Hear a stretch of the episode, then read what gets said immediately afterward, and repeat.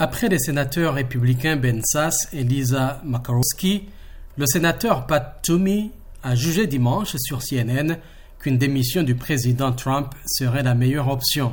La meilleure chose pour l'unité du pays, ce serait qu'il démissionne, a renchéri sur ABC Alan Kitzinger, élu à la Chambre des représentants et premier républicain à avoir appelé dès jeudi à déclarer le président inapte à occuper ses fonctions.